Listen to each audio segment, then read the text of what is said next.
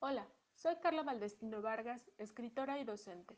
Soy la voz del episodio 10 y hoy te quiero hablar de dos momentos trascendentales de la literatura mexicana cuyo punto de partida se encuentra en la segunda década del siglo XX.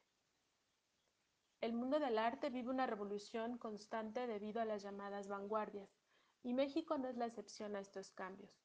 Los escritores Manuel Maples Arce y Arqueles Vela publican en 1921 el Manifiesto Estridentista, cuyo lema central es que viva el mole de guajolote. El estridentismo es heredero directo de los planteamientos futuristas del escritor italiano Filippo Marinetti y del arquitecto también italiano Antonio Sant'Elia. En esta misma década, la revista Contemporáneos publica la obra literaria de escritores como Javier Villaurrutia, Gilberto Owen, José Gorostiza, entre otros. Es así como surge el movimiento mundialmente conocido como los contemporáneos. Resulta trascendente mencionar que estos escritores cuentan con el respaldo de José Vasconcelos y con el mecenazgo de Antonieta Rivas Mercado.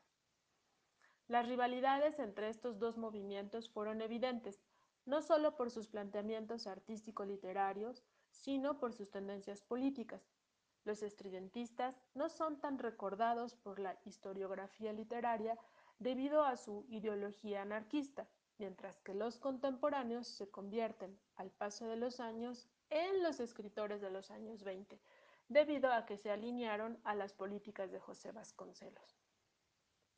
El segundo momento comienza en 1951 con la publicación de la novela La canoa perdida del escritor sinaloense Ramón Rubín. En 1953 sale a la luz uno de los libros más famosos de la literatura mexicana, El, llamo, el llano en llamas, del Juan Rulfo. Un año después, en 1954, La bruma lo vuelve azul de Ramón Rubín encuentra un lugar en las librerías. Este episodio termina en 1955 con la publicación de Pedro Páramo, única novela de Juan Rulfo. Estos textos literarios, publicados año tras año, son considerados el parteaguas de la literatura mexicana, ya que tocan temas que no habían sido tratados hasta el momento, la problemática campesina e indígena. Pero, ¿por qué conocemos más a Juan Rulfo y quizás la primera vez que escuchamos hablar de Ramón Rubín?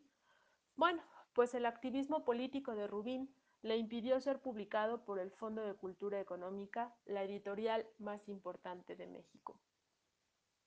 Con estos dos movimientos, nos damos cuenta de que las tendencias políticas de algunos escritores no permiten que sean reconocidos en su momento.